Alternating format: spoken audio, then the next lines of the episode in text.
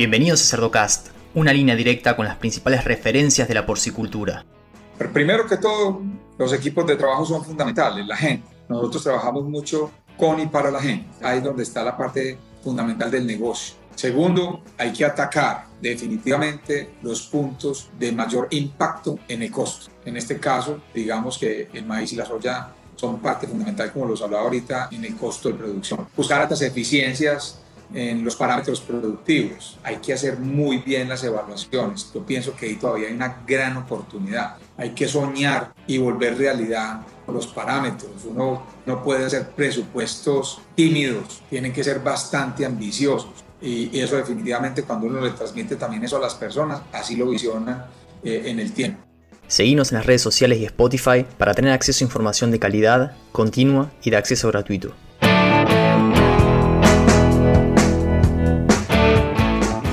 Hola a todos, mi nombre es Leandro del Tufo y Cerdocast solo es posible gracias al apoyo de empresas innovadoras que creen la educación continua, como Prodimi, Beringer Ingelheim, NIDAP y Acrovision. Con la intención de mantenerse competitivos en una industria cada vez más globalizada, es una tendencia a buscar diferentes tipos de integraciones.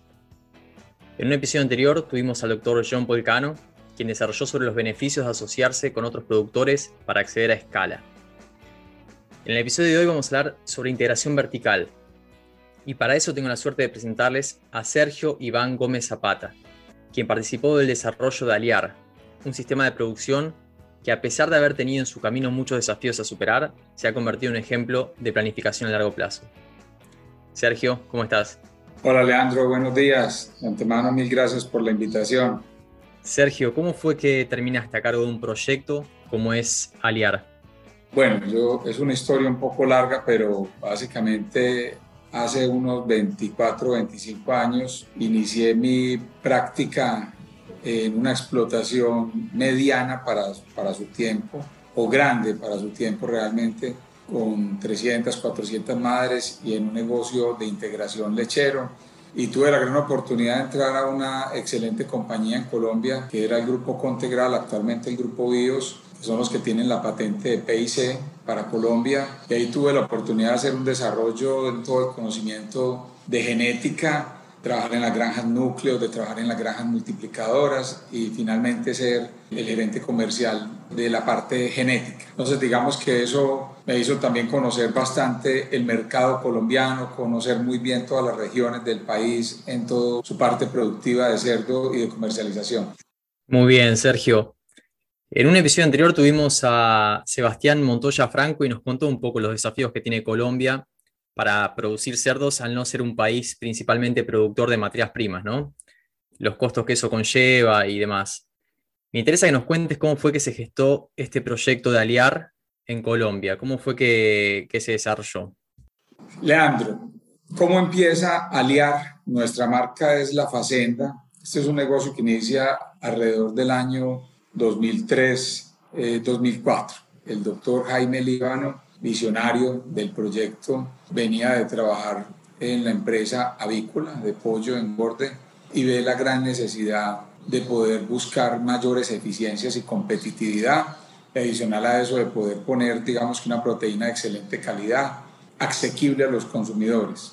Ahí es donde empieza todo el tema también de globalización de Colombia. Y definitivamente el punto de partida tenía que ser la, agricultura, dado que Colombia es un gran importador de granos, importamos alrededor de 7.5 a 8 millones de toneladas entre maíz y soya, lo que nos pone en una desventaja competitiva total con los países que hoy producen granos, vamos a Estados Unidos, Argentina, Brasil, Bolivia, teniendo en cuenta que los granos, en este caso el maíz y la soya, aportan, es el 90% del alimento concentrado, que impactan el 76% del costo de producción. Entonces realmente si uno hace un pareto, realmente donde uno tiene que estar enfocado es en esa parte y adicional a eso, en la oportunidad de agregar valor. Ser agricultor es muy importante, ser productor de cerdo, de pollo, de huevo, es muy importante, pero realmente cuando se conjugan las dos partes, realmente se genera una gran competitividad en el negocio. Eso fue lo que quisimos hacer y a través de eso lo que se construyó fue un clúster de producción, lo cual no fue nada fácil, con unas grandes dificultades. Para ubicarte geográficamente, nosotros estamos en los llanos orientales, actualmente que es Puerto Gaitán, se llama la Altillanura, es la Orinoquía, parte de la Orinoquía colombiana. Estamos más o menos a unos 280 kilómetros de Bogotá, muy lejos de esta parte, por supuesto, pero digamos que compartimos llanos orientales con, con Venezuela, con frontera con Venezuela, muy lejos de acá. Esta zona era una zona, digamos que muy aislada, con unos unas problemáticas sociales complejas, sin infraestructura vial, pueblo más cercano. Hoy queda, cada una de las fincas queda una distancia de 88 kilómetros, pero nos demorábamos 4 o 5 horas para llegar hasta acá. No había desarrollo en el pueblo más cercano, que es Puerto Gaitán, que está a 18 kilómetros. Y digamos que a través del tiempo se han venido generando, digamos que todo, todo un desarrollo bastante importante alrededor de la compañía. ¿Qué nos encontramos también? Estas no son las tierras más fértiles de Colombia, pero digamos que son grandes áreas que son eh, mecanizables, con unas dificultades importantes en el tema de materia orgánica y sobre todo en el tema de acidez. Son tierras ácidas con saturación de aluminio, lo que hace más complejo la producción, pero que realmente cuando uno integra tecnologías, integra personas conocedoras y asesores conocedores del tema, pues realmente todo se puede hacer. Ahí fue donde realmente entramos al cerrado brasilero, eh, se, se entró a buscar asesoría, a buscar cómo habían ellos podido desarrollar esas tierras que son muy parecidas con las de los llanos orientales en Colombia. Se empezaron a hacer las inclusiones de cal, de yeso, y se empezó a trabajar desde la mano de ellos. Inclusive hago un paréntesis, por eso nuestra marca se llama, la finca emblemática es La Facenda, que es donde están la cría, las plantas agroindustriales, los sitios dos. Pero el nombre de la Facenda nace, eh, Facenda en portugués es Hacienda, es el nombre de nuestra marca y nace la transferencia que nos hizo el pueblo brasilero y en honor al pueblo brasilero por esa transferencia de tecnología. Entonces, digamos que empezamos el desarrollo agrícola, se empezó con muy pocas hectáreas, nosotros empezamos hace, digamos que ya se empieza en el 2003, 2004, prácticamente para sembrar 100 hectáreas o 50 hectáreas se tardaban 10 días, casi un mes para poder desarrollar, eh, pero se empezaron a integrar todas las tecnologías, entre ellos la siembra directa, Hoy por hoy, este año estamos sembrando 43 mil hectáreas entre maíz y soya. Estamos esperando productividades promedio de 7 toneladas en el maíz y 3 toneladas en el frijol soya, pero digamos que con potenciales de tener 9 a 10 toneladas en maíz y en soya de 4, 4.5. Entonces realmente es un trabajo arduo de muchísimo tiempo, de muchos profesionales, con un gran equipo de trabajo, donde los sueños se vuelven realidades prácticamente era una utopía tener en Colombia agricultura a gran escala, pero hoy definitivamente ya se está haciendo y se está haciendo una realidad y con grandes eficiencias, no solamente productivas, sino económicas. Y se cumple también el sueño, digamos que de, de la compañía, nuestro eslogan es nutriendo el mañana. ¿Y por qué nutriendo el mañana? Porque estamos comprometidos con la seguridad alimentaria. El país no puede dar una seguridad alimentaria si no somos productores en la parte primaria que es la parte fundamental para producir proteína de origen animal. O sea, producir carne de pollo, carne de cerdo, huevo, carne de res, es imposible si uno no desarrolla la agricultura en todos sus eslabones. Es fundamental esto. Y como lo dije anteriormente, la única manera de poder competir en un mundo globalizado es poder tener, en este caso, eh, más importante el costo de producción que es el maíz y la soja. Entonces, digamos que ahí es donde empezamos a hacer todo este desarrollo. Eh, de ahí, en toda la integración vertical, Empezamos a desarrollar también todos los a la par, planta de alimentos balanceados. Hoy tenemos una planta que inició produciendo mil toneladas, un poco menos de mil toneladas. Hoy es una planta que produce de 15 mil a 16 mil toneladas al mes. Una planta, digamos que enfocada fuertemente a producir alimentos de excelente calidad, con unas excelentes condiciones para dar los mejores resultados en el negocio de cerdos y en el negocio de ganadería de leche y de carne.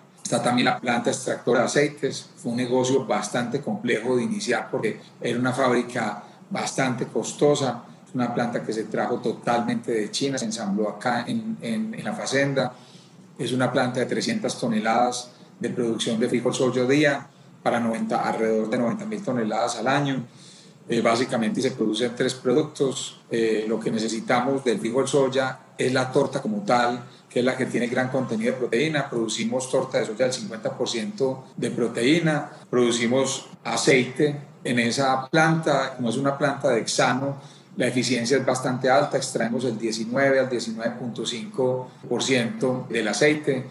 Y producimos cascarilla de, soya que la utilizamos para hacer aportes de fibra a la fórmula de los cerdos y de, las, y de la ganadería de leche. Tenemos la planta refinadora también del aceite, es otro negocio, las plantas de secamiento de granos, tenemos tres plantas de secamiento de granos bastante grandes, porque en Colombia, para que conozcan también un poco de eso, en esta zona es muy marcado los tiempos de lluvias, entonces lluvias inician a finales de marzo, principios de abril, y ahí llueve hasta noviembre, y los meses de diciembre, enero, febrero y parte de marzo son prácticamente secos, con unas lluvias muy esporádicas. Las lluvias inician a finales de marzo y ahí iniciamos todo el proceso de siembra, pero estamos cosechando en julio, agosto, donde hay bastantes lluvias, entonces tenemos que tener las plantas de secamiento porque cosechamos soya, el frijol soya lo cosechamos con el 28, 26, 24% de humedad, que es bastante complejo hacerlo y por eso nos toca tener unas plantas de secamiento bastante grandes, hacemos almacenamiento en silos metálicos, en silos bolsa.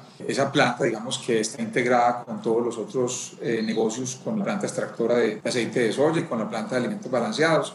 Y también dentro de todo este negocio Hace muchos años eh, se hizo una planta de semillas de soya. Es una planta que en su momento, pues les voy a contar, la planta de semillas de soya se construyó alrededor de 10, 11 años. En ese momento era una planta bastante costosa para un negocio que apenas estaba iniciando. Pero digamos que los argumentos de producción y de eficiencias en todo lo que respecta al tema de germinación, de vigor híbrido, hacían que fuera importante y más en un país como Colombia donde hay un pobre desarrollo agrícola muy en, en la soya, entonces se hacía indispensable. Hoy tenemos eso lo que nos pone una conexión total, o sea, producimos desde la semilla soya hasta todo el proceso. De ahí también tenemos nuestra fábrica de frigorífico, que es nuestra planta de beneficio, una planta de, beneficio que, que, cumple con todos los estándares de bienestar animal, eh, una planta bastante moderna, que hoy hace el sacrificio de nuestros, de nuestros cerdos, también tiene su rendering, que hace que, digamos, que tengamos unas grandes eficiencias en esos procesos porque hacemos la utilización de, de, todos nuestros productos. Y finalmente, nuestros puntos de venta, nosotros hacemos, como les cuento, producimos desde nuestra semilla de soya hasta llegar al consumidor final. Tenemos puntos de venta, digamos que muchos en, en, los llanos orientales, en Bogotá, que es nuestro gran mercado, pero estamos, digamos que en todo el país. Nuestro producto llega a todo el país. Plantas son certificados, somos certificados HACCP. Nos hemos preocupado mucho siempre por ser, tener las mayores certificaciones en calidad, porque hace parte fundamental de nuestra filosofía de trabajo. Nosotros estamos enfocados, Leandro, en tres puntos fundamentales, en la sostenibilidad ambiental, en la sostenibilidad social y en la sostenibilidad económica. Esos tres pilares son fundamentales para allá. Toma decisiones inteligentes y sácale el máximo provecho a tus datos con AgroVision como líder global en gestión de datos, AgroVision ofrece programa de manejo, aplicaciones móviles y herramientas de gestión de informes para cerdas, engordas y granjas de genética porcina. Para más información visita www.agrovision.com/sa. Realmente tienen todos los eslabones de la cadena incorporados. ¿Manejan esos eslabones de manera independiente o todo es en función de la producción de cerdos? Nuestro negocio principal es el negocio de cerdos. Ahí está, digamos que hoy tenemos 20.000 eh, madres en producción. Nos enfocamos mucho en todos los negocios en ser los mejores, buscar la mejor eficiencia económica y la mejor eficiencia productiva. Hoy nosotros, nuestras 20.000 madres este año, están, estamos enfocados en tener 33 lechones, de estetos por madre año y lo que estamos buscando en el corto plazo, cuando hablo de corto plazo es en el 2025, 2026 o antes, idealmente tenemos que estar en 36 lechones de estetos. Pero asimismo, digamos que hemos trabajado también mucho, de, no, no, solamente la eficiencia productiva, viéndolo desde ese punto de vista de los sitios uno y de las madres, sino que también, y, y, eso hay que decirlo antes de eso, que por supuesto se hace con, que, con una muy buena genética que es la que, con la que realmente podemos alcanzar esas eficiencias. Pero en algo que nos hemos enfocado fuertemente es en todas las eficiencias de la línea de producción. Entonces ahí le estamos apostando a tener altos pesos de faena, poder llegar a 145 kilogramos y poder tener, yo realmente pienso mucho en eso, poder tener 5 toneladas o 5 mil kilos de producción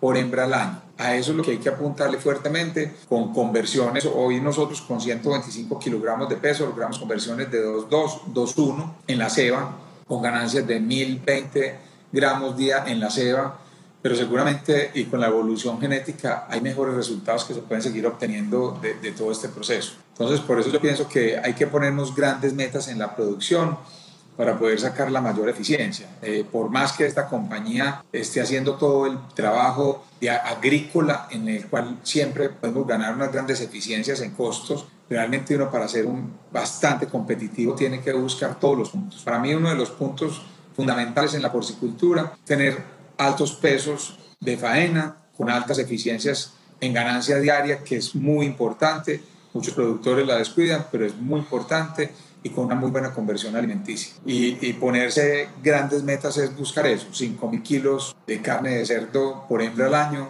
es un reto bastante importante, no estamos muy lejos. digamos que también hay otros negocios alrededor de eso. Nosotros volvimos algo que para muchos productores es un gran problema nosotros lo volvimos una gran oportunidad.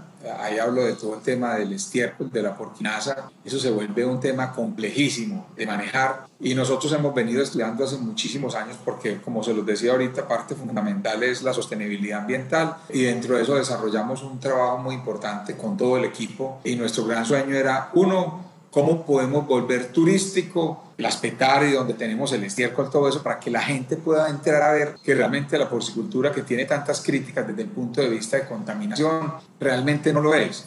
Si se hace un proceso bien hecho, realmente digamos que no tiene impactos. Y eso es lo que hemos venido desarrollando. Las plantas hemos tratado de ser bastante exigentes en el acabado, no por donde está el estiércol, perdón, tiene que estar feo, es muy bien manejado con unas muy buenas condiciones y ese negocio lo integramos a un negocio de producción, que es la ganadería de leche, que es la que nos genera la sostenibilidad. Entonces, este negocio de leche es un negocio de leche olla que estamos produciendo alrededor de 15 mil litros de leche con vacas girolandas. Son, por supuesto, eso tiene que ser con tecnologías de riego. Tenemos dos sistemas de riego, riego por pivotes y riego por malla, que la malla básicamente son sistemas de tubería que van integrados en los lotes, en los campos y tienen unos tubitos con unos aspersores que finalmente lo que hacen es, por supuesto, con, una, con, unos asesores bastante importantes en ese campo. Nosotros en eso nos hemos apoyado también con personas brasileñas, con el doctor Luis César Drummond y con el doctor Fluvio Marcos, que son especialistas en el tratamiento de, de porquinaza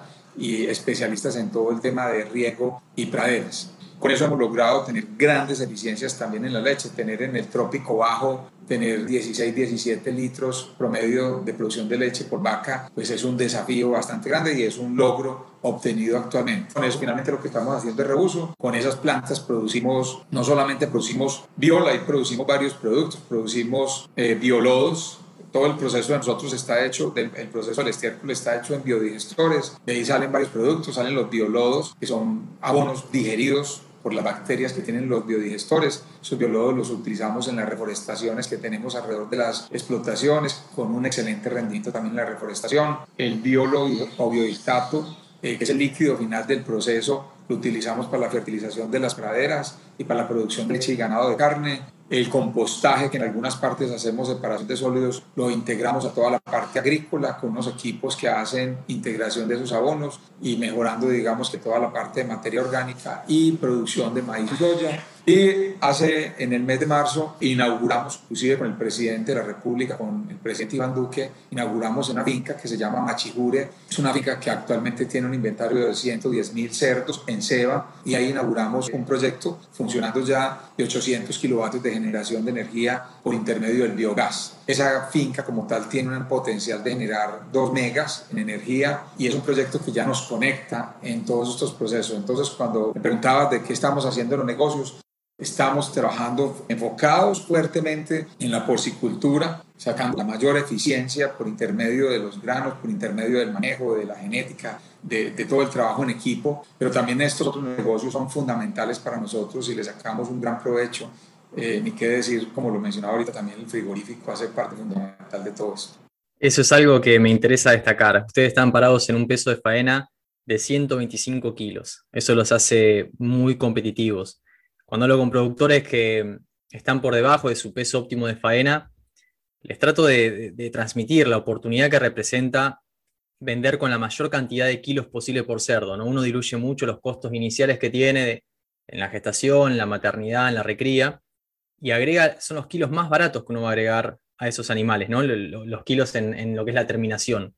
Las dietas son más baratas y, diluimos mucho esa inversión inicial.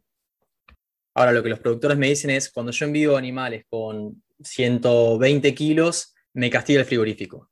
Y a la vez he hablado con gente de, la industria cárnica, de, de, los frigoríficos, y me dice, a mí cuando me envían animales de 120 kilos de promedio, me están enviando animales de 140 y de 110 kilos también. Entonces los tengo que castigar, porque el producto no es homogéneo. Y ahí, bueno, ya desarrollamos en otro episodio el tema de las ventas anticipadas o topping, floreo, con Román Moreno, pero me interesa resaltar que esta integración que ustedes tienen, el tener un frigorífico propio, también facilita esa comunicación entre el producto que precisan en el frigorífico y adaptar la producción para generar ese producto. Y también destacar que los productores sepan que si bien sí, la, la conversión alimenticia a pesos muy elevados tiende a empeorar. Los avances que se han realizado sobre las genéticas es impresionante. Esa curva de deposición de magro se ha movido mucho y hoy en día es posible producir cerdos pesados con una conversión alimenticia aceptable y con niveles aceptables de engrasamiento. Hay tres puntos fundamentales en eso. Uno, la genética, el desarrollo necesario para que uno pueda producir animales a más altos pesos de faena con excelentes resultados porque anteriormente también estaba tema de a mayores pesos, mayor conversión alimenticia, entonces los costos no dan. Hoy es algo que yo pienso que está totalmente evolucionado y funcionando. Yo diría la genética está chula en eso. El segundo punto es el consumidor. Colombia hemos tenido que hacer un gran trabajo, no solamente pensar por qué al consumidor no le gustaban los altos pesos de faena. Por claro, más que al consumidor, digamos que al procesador. Ah, por el engrasamiento del cerdo, por el rendimiento del cerdo. Pero cuando empieza uno a hacer esos trabajos con ellos, a mostrarles la realidad de lo que están teniendo en los rendimientos de los cortes más importantes del cerdo, realmente ven lo fundamental que es poder tener esto porque finalmente es bueno para el productor y bueno para el comercializador. Entonces ahí hay un trabajo bastante importante de desmentir, digamos que todo eso que se ha generado a través del tiempo de los pesos altos en el cerdo, lo que generan en altos engrasamientos. Eso hoy ya no pasa. Pero por supuesto hay un tema muy importante y es el manejo en granja. Ahí es donde están los temas donde se tienen que trabajar en dietas nutricionales que generen, digamos que el comportamiento en el cerdo, tanto en la parte productiva como en la parte de canal, donde no se genere ningún tipo de inconveniente que pueda afectar ese rendimiento. Y el desafío del manejo de granja, de las personas que están en granja, de hacer todo el proceso de selección de los animales. Nosotros hoy actualmente hacemos cosecha o despunte, que eso es una gran especialidad de algunos muchachos, de algunas partes del equipo que entran a las granjas, que entran a los corrales a poder sacar los animales que van teniendo mayores pesos para poder sacar animales más homogéneos. Pero definitivamente, si uno quiere ser competitivo, uno permanentemente tiene que estar buscando eh, cómo diluye más costos fijos en más kilos de peso. Definitivamente, aquí no se trata tanto producir lechones es importante. Producir kilos de carne es muchísimo más importante y es donde debe estar el enfoque de todos los productores de la carne de cerdo. Sergio, no te quiero dejar ir sin que nos cuentes los beneficios de tener una marca propia. Ustedes hacen muchas cosas de una manera ejemplar, han convertido incluso lo que es un problema para muchos, que son los efluentes, ¿no? Para muchos productores, lo han convertido en algo turístico. Y creo que gran parte de los beneficios los pueden capitalizar mediante una marca propia que sea reconocida por cumplir con ciertos estándares como es el manejo de fluentes, el bienestar animal y demás. ¿Nos puedes contar de qué manera tener una marca propia puede llegar a ayudar en esta integración vertical y cómo maneja el marketing?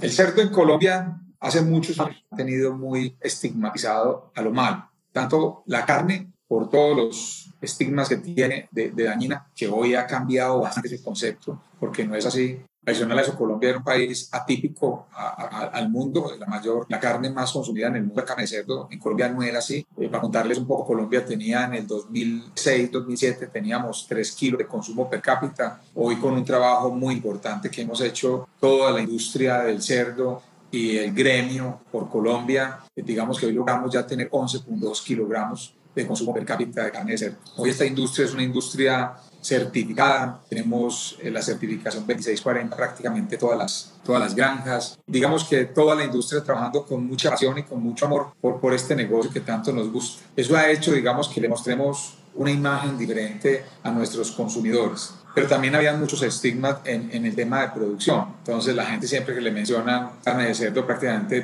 piensan es huele feo, moscas, contaminación. Yo pienso que eso es un trabajo muy importante, como se los contaba. Nos hemos enfocado mucho en el tema de sostenibilidad, nos hemos enfocado mucho en que las personas que nos visiten, cuidando todo el tema sanitario, porque eso es parte fundamental de nosotros, todo el tema de bioseguridad, pero sí hemos querido mostrarles a nuestros clientes, a nuestros banqueros, a nuestros eh, consumidores, todo el proceso que desarrollamos en toda la cadena. Entonces, mostrarles toda esa parte agrícola que hemos venido trabajando, donde nos preocupamos mucho por la calidad de los granos, en todo el proceso de las plantas de, de, de, alimentos, en las plantas de productoras de las materias primas. Y mucho en eso nos hemos enfocado en el tema de la sostenibilidad con el tratamiento de los efluentes y cómo volvemos a eso un negocio productivo, como se los contaba ahora. En todo eso hemos puesto nuestra marca como parte fundamental del desarrollo y la hemos mostrado en varias partes. Hemos estado con comerciales en televisión, participando en algunos eventos en el país. Eh, nuestros puntos de venta los hemos nombrado como unas joyerías de carne, sin que el consumidor vea que no puede entrar porque es muy costoso, pero sí mostrando un aspecto totalmente diferente, dándoles muchas alternativas de productos. Nosotros podemos tener más de 80 cortes o productos dentro de nuestra carta. En nuestros puntos de venta hay unos televisores bastante grandes de, de 62 pulgadas donde muestran todo el proceso que hacemos en las fincas, que la gente conozca la realidad. Mucha gente, desgraciadamente, ejemplo en la leche, hoy muchas personas piensan que la leche sale de la bolsa o de la caja, no saben todo ese proceso tan importante que hay, lo mismo con el cerdo. Nadie conoce todo el esfuerzo y toda la dedicación que tiene que poner tantas personas detrás de esos 500 o 300 gramos de lomo que se come uno o de costillitas. En eso nos hemos enfocado, trabajando mucho con la calidad del producto, con el marketing. El equipo de marketing y de, de, mercadeo de la compañía es un equipo muy fortalecido, muy capacitado y eso también lo quiero resaltar mucho. Nos enfocamos mucho, mucho en la capacitación de todos los equipos. Invertimos bastante tiempo y bastantes recursos en la capacitación de todos nuestros colaboradores. Nadie llega a un punto de venta de nosotros sin que esa persona que atienda ese punto de venta conozca claramente cómo producimos nuestra carne, cuál es el proceso, sin que esa persona le pueda dar una muy buena recomendación de cocción o de preparación o de recetarios a las personas que van a consumir o que van a comprar nuestros productos. Entonces digamos que todo eso ha hecho que realmente nuestra marca esté fortalecida, sea reconocida en el mercado colombiano. Este episodio seguramente lo escuchen no solo productores porcinos, sino también quizás agropecuarios o empresarios de la carne. ¿Qué consejo le puedes dar a ellos para que se animen de repente a agregarle un eslabón a su cadena y ser más competitivos en un mercado globalizado? Pero primero que todo, los equipos de trabajo son fundamentales, la gente. Nosotros trabajamos mucho con y para la gente. Ahí es donde está la parte fundamental del negocio. Segundo, hay que atacar definitivamente los puntos de mayor impacto en el costo. En este caso, digamos que el maíz y la soya son parte fundamental, como los hablaba ahorita, en el costo de producción. Buscar altas eficiencias en los parámetros productivos. Hay que hacer muy bien las evaluaciones. Yo pienso que ahí todavía hay una gran oportunidad. Hay que soñar y volver realidad los parámetros. Uno no puede hacer presupuestos tímidos, tienen que ser bastante ambiciosos. Y, eso definitivamente cuando uno le transmite también eso a las personas, así lo visionan eh, en el tiempo. Trabajar por la calidad del, del, proceso para generar confianza en el consumidor, fortalecer la marca a través de trabajos de marketing es muy importante, mostrarle todos esos procesos que se hace en las granjas a nuestro consumidor para que las personas estén confiadas de lo que están consumiendo, buscar alternativas para que cada vez sea mejor la preparación de la carne de cerdo, más fácil en un mundo, digamos, de tantos negocios y tan afanado, que las personas puedan preparar rápidamente una porción rica en proteína, pero deliciosa. Todos esos tips son fundamentales. También buscar otros negocios. Ahorita se me escapaba contar que todo este proceso que ha llevado la industria colombiana y en la que hemos trabajado la Facenda también es en la parte de internacionalización. Nosotros hoy somos socios de una compañía que se llama Sei Porco, que fue creada bajo la iniciativa del gremio por Colombia. Hoy digamos que los mayores productores pequeños, medianos y grandes pertenecen a esta empresa y estamos trabajando fuertemente para hacer las exportaciones a otros países, abrir mercados. Y eso definitivamente se hace es con alta competitividad en el producto y con una excelente calidad. Entonces, digamos que todos esos tips yo pienso que son los importantes en los que nos hemos concentrado para poder seguir adelante en este negocio. Sergio, te felicito nuevamente por ser parte de este proyecto y te agradezco que nos compartas tu experiencia y conocimiento. No, Leandro, es con todo el gusto. Estamos atentos a cualquier otro temario que, quieran conocer. Y a los que llegan hasta acá, les pido que piensen también en otros profesionales de la industria porcina y le compartan este episodio, para que todos podamos sacarle provecho a la palabra de los principales referentes de la porcicultura. Un abrazo grande y hasta el próximo episodio.